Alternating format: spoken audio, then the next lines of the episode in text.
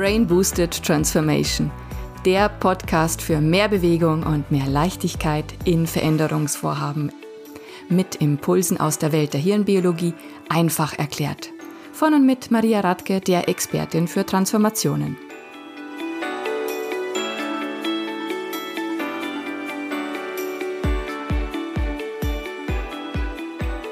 Hallo und herzlich willkommen zu einer neuen Folge des Brain Booster Transformation Podcasts.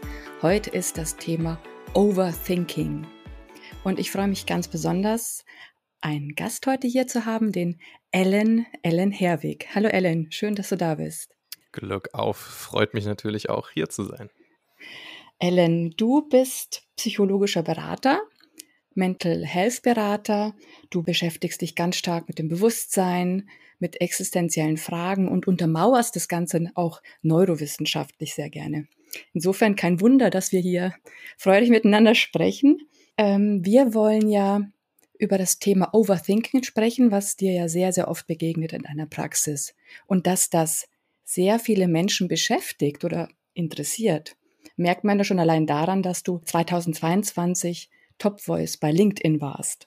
Overthinking. Wir wollen uns anschauen, was ist das Phänomen, wie kann uns das begegnen und was verstärkt das und wie können wir damit umgehen, damit wir insbesondere natürlich auch im Arbeitsleben, wo ich ja so herkomme mit meiner Beratungsleistungen, Transformationen, erfolgreicher und zufriedener wirken können. Was ist denn Overthinking? Kurz beschrieben, Ellen, aus deiner Sicht. Ja, wunderbar. Herzlichen Dank für die Einleitung. Sehr, sehr schön und ein wunderbares Thema, über das ich mich wirklich immer freue zu sprechen. Denn es geht mal wieder um die Stimme im Kopf. Und das ist wirklich ein Thema, welches nicht alt werden wird. Ähm, oder es wird alt werden mit uns und genauso wird uns auch diese Stimme dann begleiten ein Leben lang. Deswegen lohnt es sich darüber zu sprechen. Und Overthinking, denke ich, ist das Phänomen, dass man eben diese Stimme etwas zu aktiv in sich vorfindet und ganz viele Analysen gleichzeitig laufen lässt, ganz viele Umweltreize gleichzeitig verarbeitet, sehr, sehr viel denkt, sehr, sehr viel spekuliert und grübelt auch, was wäre wenn Szenarien. Und ich würde sagen, Overthinking ist generell, wenn man Dinge zerdenkt. Also hört sich nach einem ganz starken Gedankenkarussell an. Und so wie du es auch beschrieben hast, ein, ein Denkprozess, der etwas übertrieben ist. Und äh, Overthinking wird immer öfters auch äh, behandelt im Sinne von, dass es einen sehr, sehr stark belasten kann in seinem Alltag.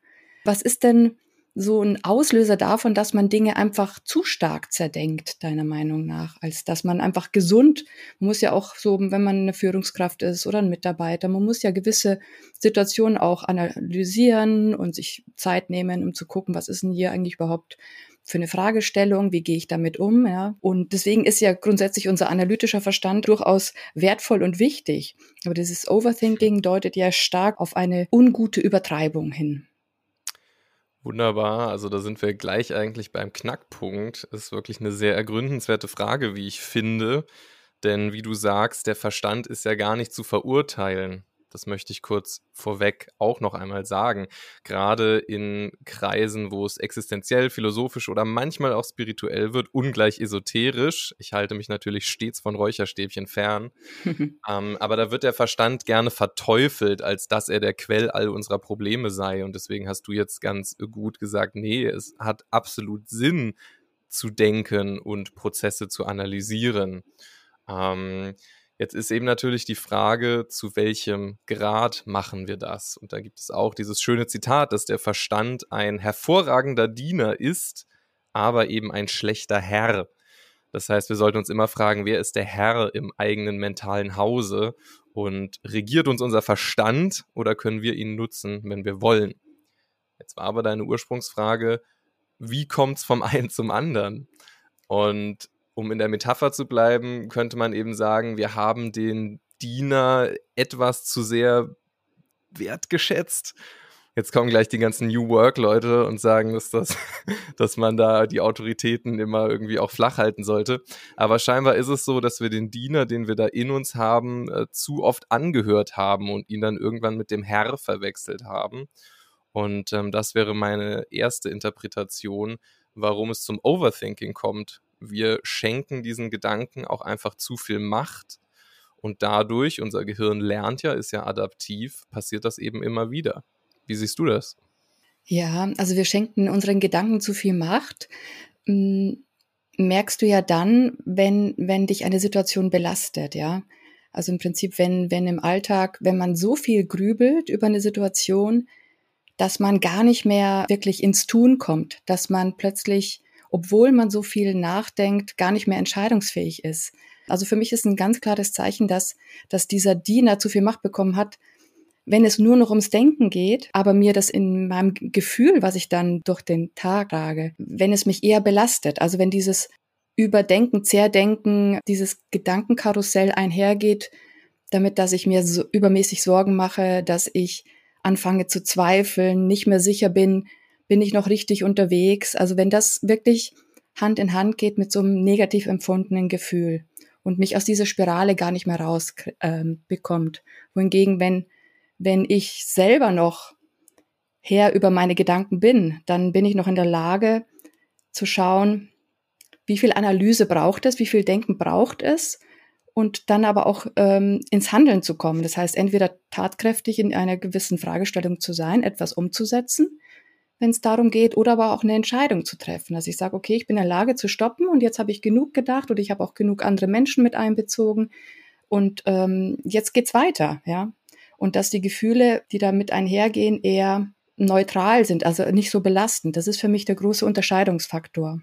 Ja, ganz essentiell. Also du hast es ja gerade gut beschrieben, das Phänomen, desto lauter die Gedanken sind, desto zahlreicher die Gedanken sind, desto rasanter sich das Gedankenkarussell dreht und desto mehr wir overthinken, desto gelähmter sind wir eigentlich. Das heißt, desto mehr im Kopf passiert, desto weniger passiert in der Umsetzung, desto weniger wird de facto gemacht, desto weniger Aktivität und Entscheidung treffen wir letzten Endes tatsächlich, sondern spinnen uns eben nur mental diese Szenarien zurecht.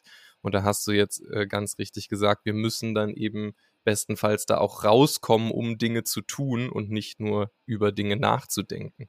Ja, wir spinnen uns Szenarien zurecht. Das ist ja auch so ein gutes Beispiel für so klassische Situationen, wo man im Overthinking so ein bisschen ähm, zu stark unterwegs ist, im Sinne von, wenn ein Mensch vielleicht für sich nicht selbstbewusst genug ist oder perfektionistisch ist, alles richtig machen möchte, nicht von außen angegriffen werden möchte oder aber auch sehr, sehr harmoniesüchtig ist, im Sinne von, zu einer Gruppe dazugehören, keine Angriffsfläche bieten. Ja. Das heißt, die denken ganz, ganz oft nach, wie kommt jetzt mein Handeln bei den anderen an, wenn ich jetzt etwas sage, wie wird das wohl aufgenommen von den sieben, acht anderen Personen? Und wenn man so viel abwägt, mache ich es richtig, mache ich es falsch, wie kommt es bei den anderen an? Und ähm, oder wenn man dann plötzlich das Gedankenkarussell weitertreibt und ähm, Gesichtsmimiken von Menschen so interpretiert, sind die mir jetzt noch wohlgesonnen oder nicht? Also das, das sind so typische Beispiele für Overthinking, Grübeln, zu stark in seinem eigenen Gehirn, also Impulse verfolgen, die aber nicht wohlwollend einem selber gegenüber sind, sondern eher sehr, sehr belastend. Also diese, diesen Zweifel noch schüren. Mhm. Ja, es ist definitiv sehr oft zweifelnd. Und dann würde ich vielleicht auch unsere Anfangsdefinition noch erweitern. Overthinking geht mit einem Leidensdruck einher. Das ist natürlich jetzt zwischen den Zeilen rausgeklungen, aber nur viel denken muss ja noch nicht problematisch sein, sondern problematisch wird es genau, wie du gerade schilderst, wenn daraus reales Leiden entsteht. Und da ist so diese Social Anxiety, die du gerade beschrieben hast, auch ein ganz, ganz typischer Vertreter im privaten wie natürlich auch im Berufsleben, wo man ja naturgemäß auch mit Menschen zusammenarbeitet und aufeinander trifft. Und da fällt mir immer eine recht triftige Metapher ein, wie wir uns zu der Stimme im Kopf verhalten, denn wir können uns jetzt einfach mal eine Sportübertragung vorstellen im Fernsehen. Fußball, Tennis, das wären langweilige Beispiele. Was gibt's an ausgefalleneren Sportarten? Springreiten. Wir schauen uns Springreiten auf unserem Lieblingssportkanal an und wir sehen zum einen das Pferd, den Reiter und wie gehüpft wird, aber wir haben auch den Kommentator der genau das eigentlich nochmal referenziert. So, jetzt ist er über diese Hürde gesprungen und das ist besser als der letzte und sowieso besser als letztes Jahr. Wenn wir aber jetzt den Kommentator stumm schalten würden mit unserer Fernbedienung, würde das Springreiten an sich ja noch weiterlaufen. Wir könnten es ja weiter sehen. Wir würden ja weiter in der Wahrnehmung sein.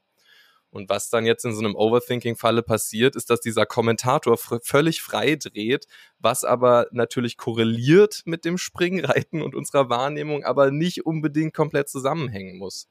Und ich glaube, es ist hilfreich zu lernen in der heutigen Zeit, wie man den Kommentator stumm schaltet oder zumindest zum Kommentator oder als Kommentator hält, sprich als Diener und nicht sagt, er erschafft jetzt hier diese Welt und er sagt mir, wie es laufen wird, ähm, sondern das zeigt sich dann eben in der konkreten Situation und aus unserem konkreten Handeln heraus.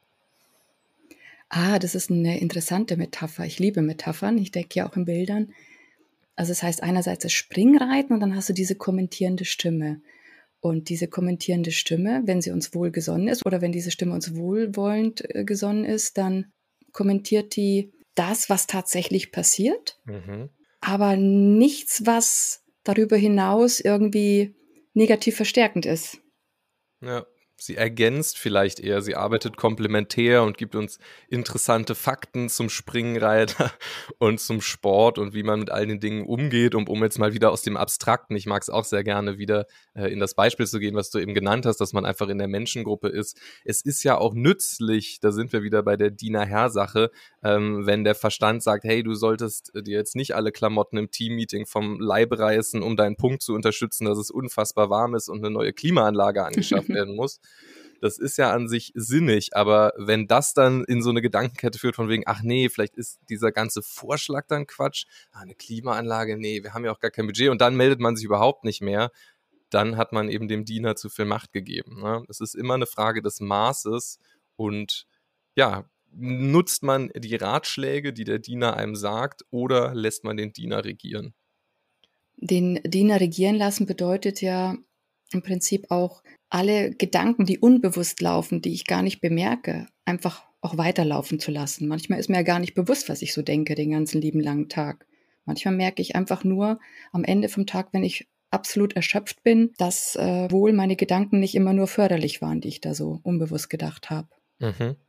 Ja, absolut. Das ist dann natürlich ähm, auch so ein Punkt. Man muss sich erstmal bewusst werden, was in der eigenen Innenwelt eigentlich so vor sich geht. Und das ist eine ganze Menge.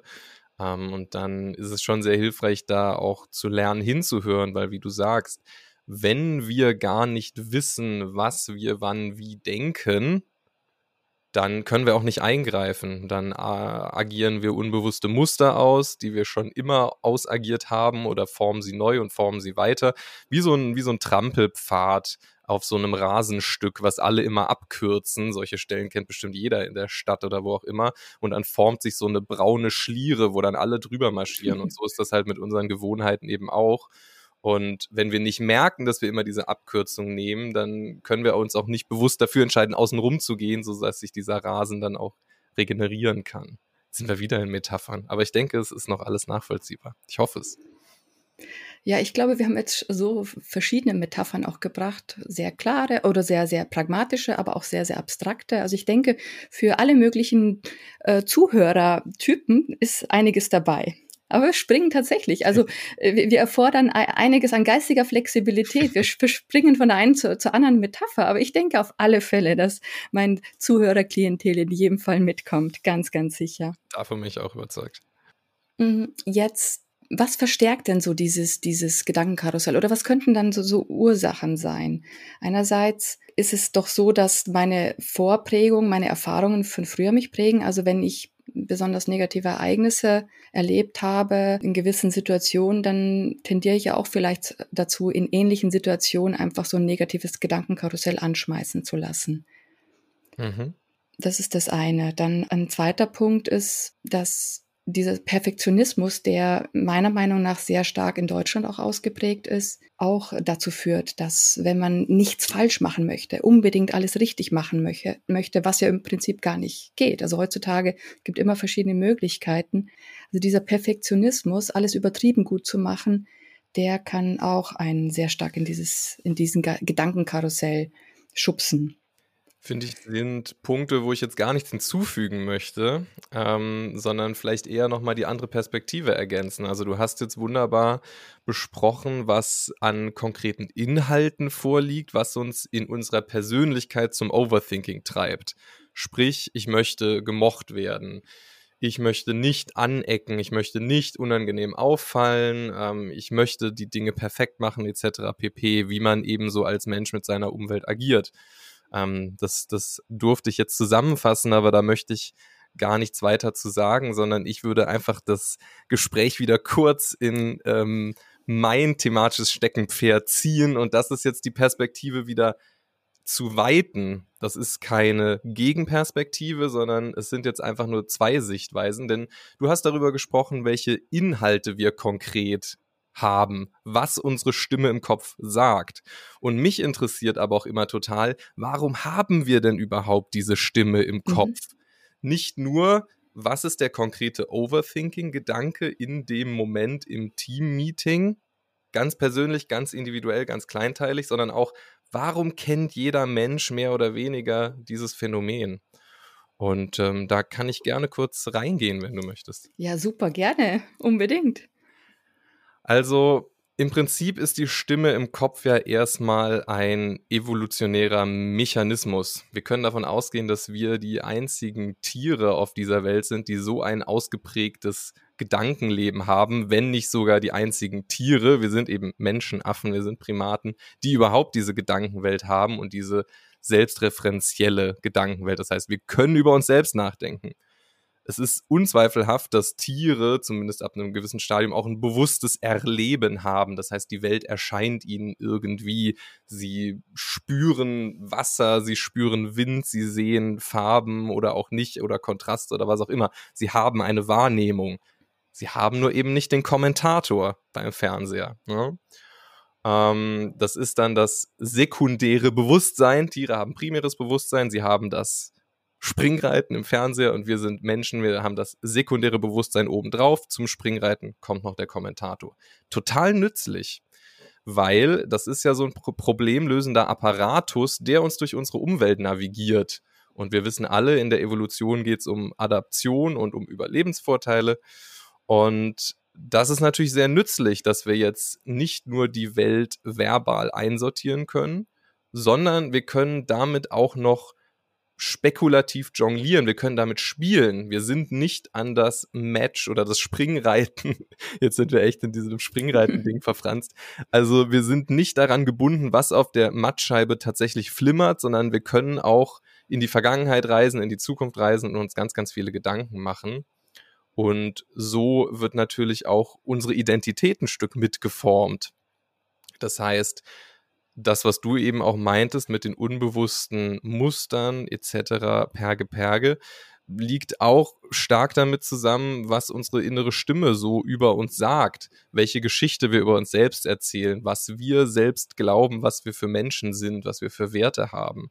Ja, diese Stimme interpretiert ja alles immer ein und bildet unsere Persönlichkeit. So eine Persönlichkeit hat in dem Sinne ein Fuchs ja nicht. Genau. Mhm. Dabei würde ich es erstmal belassen, sonst wird es vielleicht zu viel auf einmal.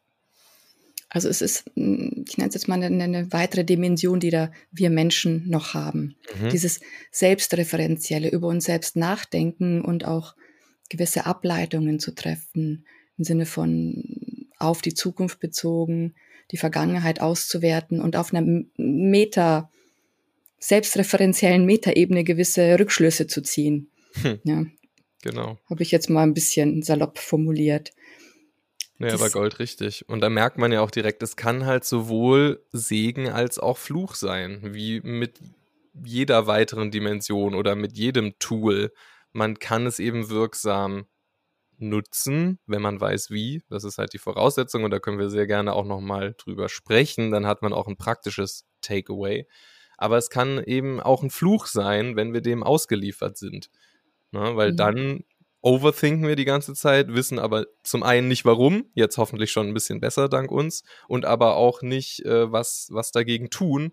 Und dann ist es natürlich super leidvoll, ne? wenn man diesen Kommentator gar nicht ausstellen kann oder der Kommentator nicht das sagt, was man gerne hätte, oder man nicht angemessen darauf reagieren kann, was er denn permanent berichtet. Das Wichtigste ist ja tatsächlich zu verstehen erstmal, wie funktioniert unser Gehirn was unterscheidet uns tatsächlich von Tieren? Und du hast ein Stichwort genannt, das Selbstreferenzielle. Ich glaube, zu verstehen, dass wirklich unser Gehirn stark selbstreferenziell aufgebaut ist, ist schon extrem wichtig. Wenn wir zum Beispiel ein Sinnesreiz von außen, auf einen Sinnesreiz von außen treffen Hunderttausende im Innern, im Gehirn.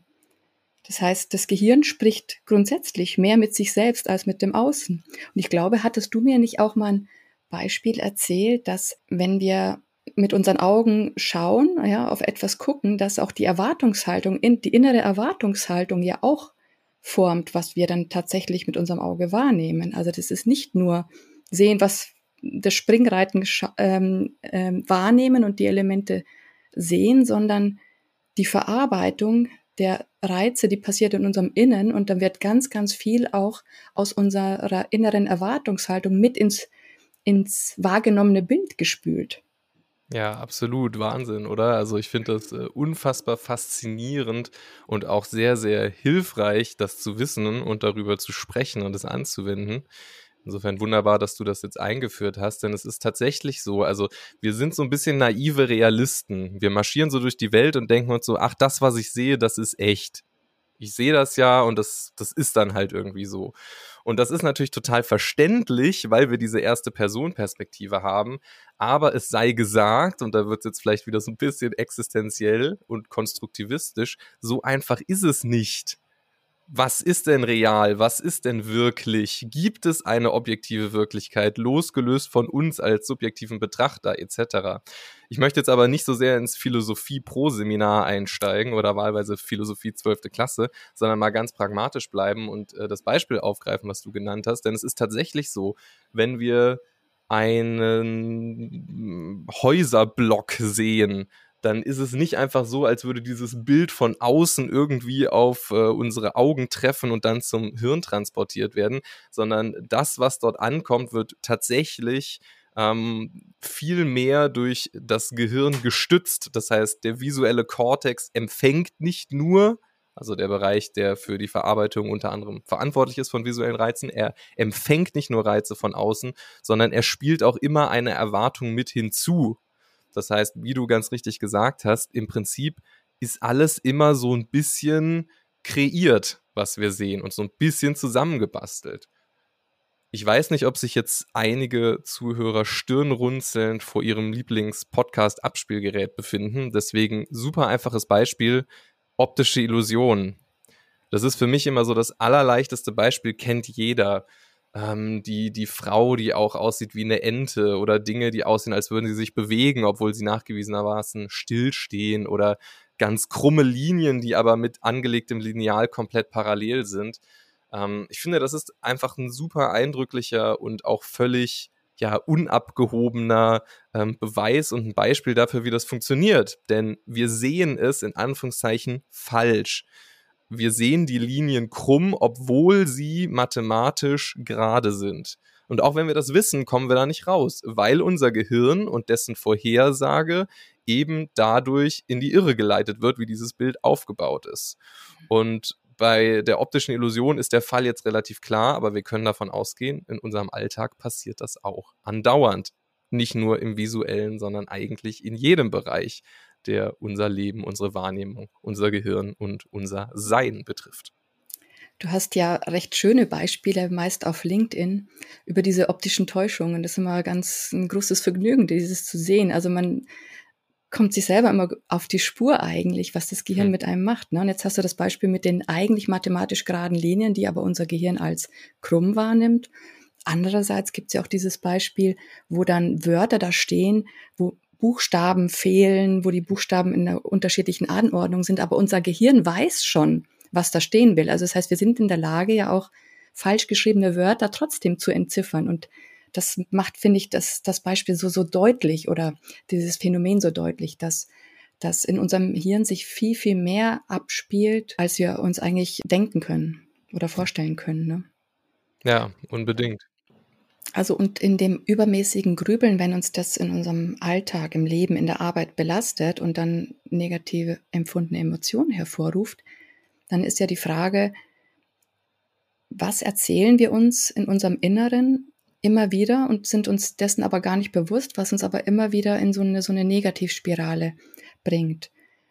Und wenn wir uns das klar machen, das heißt, die einfachste Übung wäre ja mal zu sagen, was sind denn so typische Situationen, wo ich immer wieder mich dabei ertappe, dass ich keine Entscheidungen fällen kann oder dass es schwerfällig wird oder dass ich mich einfach nicht wohlfühle oder nicht von der Stelle komme und ähm, mich überbelaste mit meinen eigenen Grübeln, dass man sich einfach mal von außen anguckt, aufschreibt, was erzähle ich mir denn eigentlich die ganze Zeit?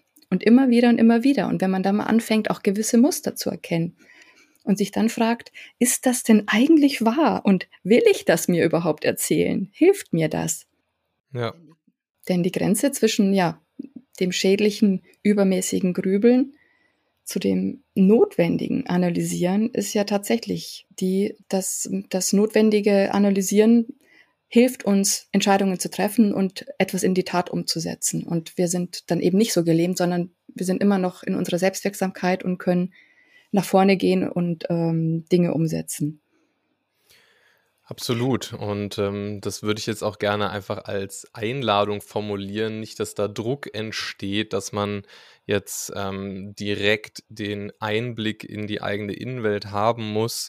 Denn das ist tatsächlich ein Prozess. Also Menschen, die meditieren, um mal ein Stichwort einzufügen, oder sich in Achtsamkeit üben, machen genau das.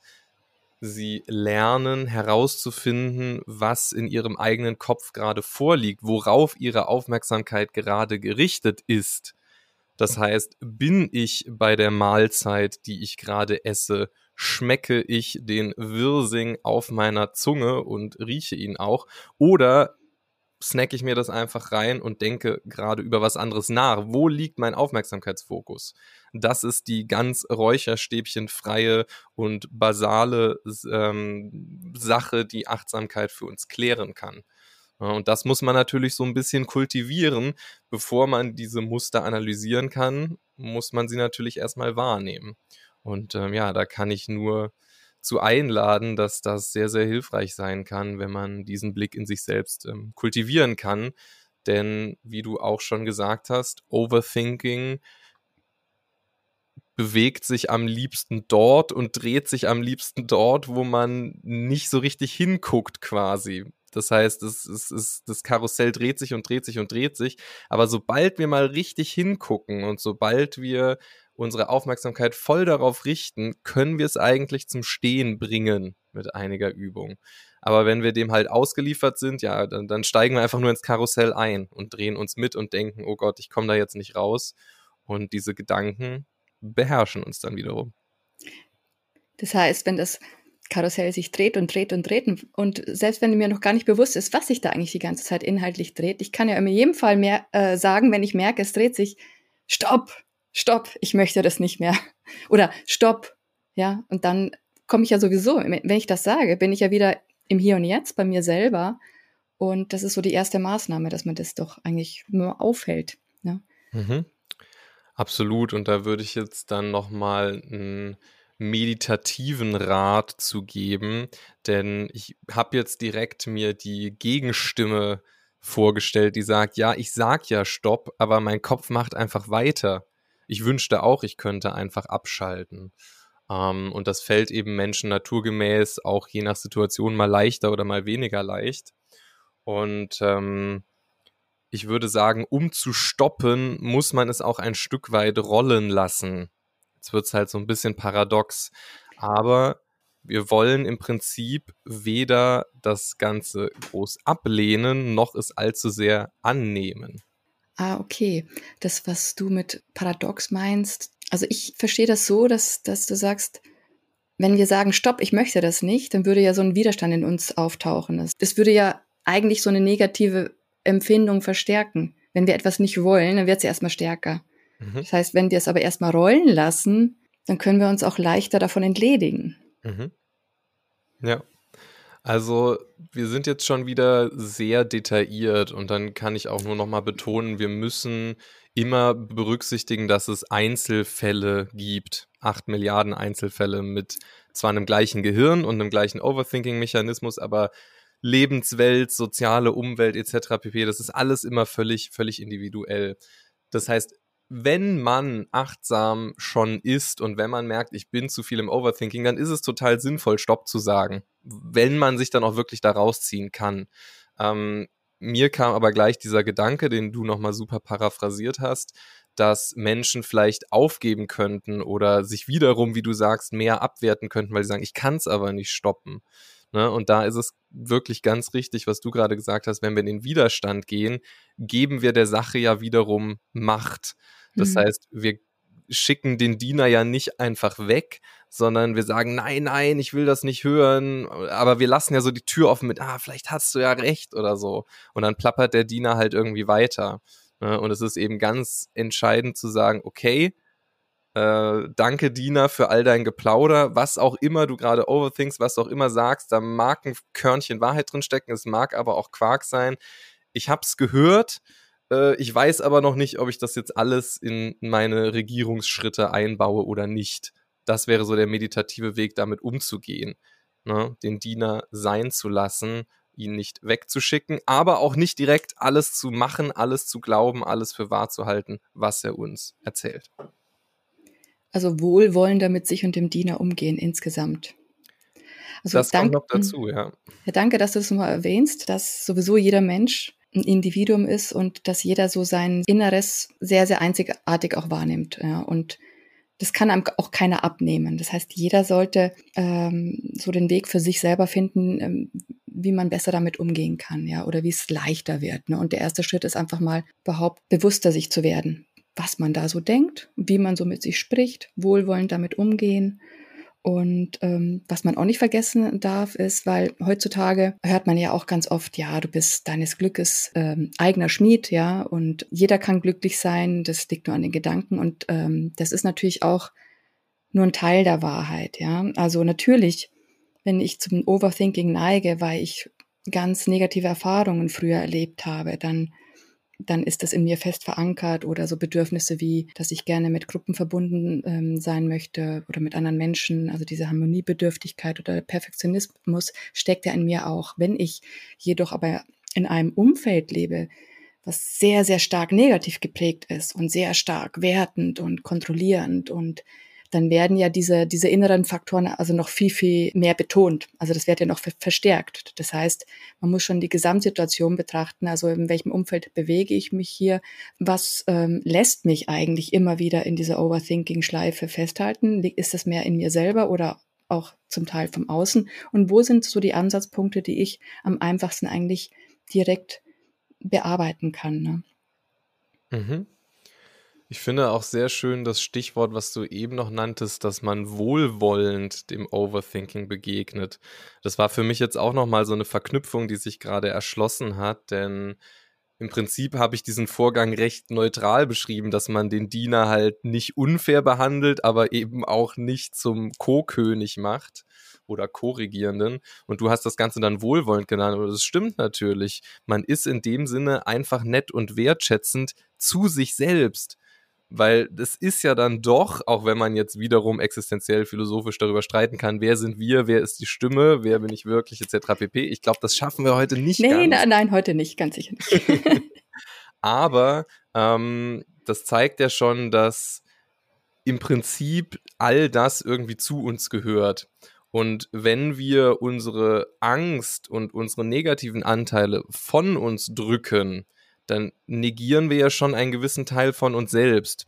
Das heißt, ähm, ich finde es dann immer ganz nett, sich dieses Overthinkende, zum Beispiel diese soziale Angst, die du beschrieben hast, ähm, wenn diese Angst jetzt so an unsere Haustüre klopft und sie steht und sagt, oh nein, hier sind sieben Kollegen und vor denen möchte ich nicht blöd dastehen und du knallst die Tür zu und sagst, oh, gehen wir jetzt nicht auf die Nerven, das ist doch alles Quarks, dann schließt man ja diesen Teil von sich aus und das möchte man natürlich nicht in einer Situation, in der es einem schlecht geht.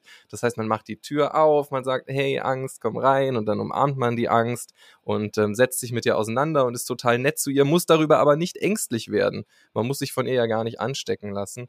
Aber wie du sagst, man begegnet dem Ganzen bestenfalls wohlwollend und integriert ist.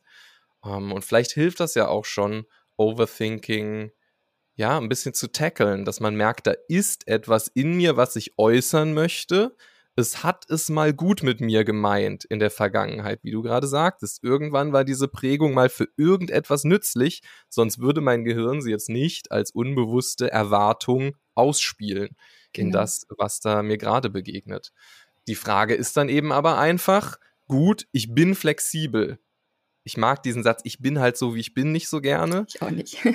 denn man sollte sich offen für Veränderungen halten. Und das ist auch wunderbar. Die Teile, die man mag und die man schon seit 70 Jahren so macht, die kann man gerne beibehalten, wenn man darunter nicht leidet. Und wenn doch, darf man offen sein für Veränderungen und schauen, brauche ich diese Angst zukünftig noch oder eben nicht. Genau. Ganz wichtig, also du hast jetzt mehrere wichtige Sachen gesagt. Ähm, aber das Wesentliche ist ja, wenn man zu stark leidet und an, unter einer Sache, dann sollte man halt hingucken, was ist es?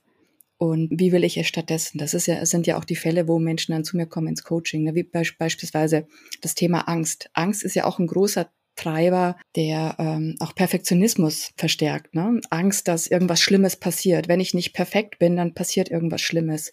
Und die Angst hat aber immer eine Botschaft. Die möchte dich ja vor Schlimmerem bewahren, so wie du gesagt hast. Es meint es ja gut mit uns. Jedes Gefühl hat eine Botschaft und möchte uns etwas vermitteln, ja. Und wenn ich dann aber gucke, was, was ist denn hinter der Angst und was sind denn meine Worst-Case-Szenarien? Worst-Case-Szenarien ist ja so ein Klassiker, auch den Overthinker sehr, sehr gut kennen und können, ja. Und wenn man dann guckt, was, wenn das tatsächlich passiert, ist es dann wirklich schlimm, ja. Wenn man diese Worst-Case-Szenarien entkräftet oder einfach mal, ja, also entkräftet im Sinne von, ist es wirklich so schlimm, wenn das passiert oder was könnte stattdessen passieren? Dann ja. verliert die Angst auch an Macht und wir können dann das echte Risiko wirklich einschätzen. Ja? Und dann beruhigt sich dann auch das Gedankenkarussell von sich aus stärker. Mhm. Ja. ja. Also immer da was verändern, wo man sagt, dann, so möchte ich das nicht mehr, ich möchte anders leben. Und dann ist man auch selbstwirksam, wenn man sagt, ich weiß zwar noch nicht, wie ich es jetzt gerade verändere, aber ich möchte das verändern. Und dann kann man ja zum Mental Health Berater gehen oder zum Coach ne, und dann genau hingucken, was kann man da tun. Absolut, genau. Und das muss auch nicht auf Knopfdruck und ad hoc passieren, sondern wie du sagst, Selbstwirksamkeit fängt da an, wo man irgendwie diese Hoffnung schöpft. Und es ist definitiv möglich. Und da hast du jetzt ja gerade galant übergeleitet, dafür sind wir beide ja auch tätig in unseren Jobs, dass es manchmal eben einfach jemanden braucht, der außerhalb von einem selbst steht und spiegelt das ist auch beim Tagebuchschreiben oder so die, die Funktion, dass man aus dem eigenen Kopf herauskommt, in dem Falle dann von uns beiden auch noch eine professionelle Einordnung bekommt. Das hilft eben manchmal ähm, oder vielen, weil natürlich sonst wir einfach auch so ein bisschen in unserem eigenen Gedanken Overthinking-Saft schmoren. Und ähm, dann ist es immer nützlich, sich darüber zu verständigen, um da rauszukommen. Und wie du sagst, ähm, daran zu glauben, dass das geht und dass man das möchte, das ist auf jeden Fall der erste Schritt. Jetzt nach dem, was wir alles besprochen haben, wenn ich jetzt mal wirklich zusammenfasse, was wären hilfreiche Tipps für Menschen, die sich regelmäßig in Overthinking-Prozessen wiederfinden? Mal kurz anhalten fragen, was erzähle ich mir eigentlich die ganze Zeit, aber ohne zu werten. Dann ähm, auch auf andere zugehen, also nicht im eigenen Saft schmoren, sondern auch mal auf andere zugehen, egal auf wen, einfach sich austauschen, sich andere Perspektiven äh, einholen und eben nicht nur dieses selbstreferenzielle Innere ablaufen lassen. Und ähm, und ergänze ich mal als drittes, haben wir zwar nicht gesagt, aber ich, ich würde mal auch sagen, wenn sich die ganze Zeit ein Gedankenkarussell in, in unserem Kopf, der ja beschränkt Raum eigentlich äh, bietet, abspielt, dann könnt ihr auch helfen, mal rauszugehen, über die Felder gehen und so bewusst eine Weite zu verspüren. Ja, bewusst so mit der Aufmerksamkeit über die, die Landschaft schweifen zu lassen, damit man nicht zu stark mit einzelnen detaillierten, äh, immer wiederkehrenden Gedanken so sein, seinen Kopf heiß laufen lässt. Hervorragender Punkt. Also da bräuchten wir jetzt noch einige Podcast-Stunden mehr, um das erschöpfend abzugreifen. Aber ich finde es richtig klasse, dass du es jetzt nochmal eingeführt hast. Denn auch wenn ich liebend gerne über die Psyche spreche, über die Innenwelt spreche, ähm, mit Klienten, mit Unternehmen, mit dir gerade, ich liebe das Thema.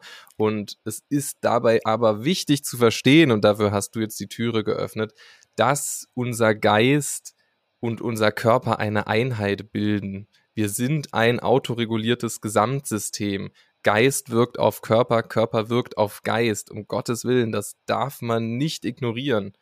Es ist ja klar, auch wenn der Schweinehund gerne mal dahergrunzt, wenn ich Sport mache, geht's mir nun mal besser danach. Wenn ich mich ausgewogen ernähre etc. pp, dann ist auch meine Gedankenwelt nicht direkt, wenn ich jetzt einen Brokkoli esse, sauberer und schöner und reiner, aber natürlich, wenn wir uns um den Körper kümmern, kann der Geist auch mitziehen.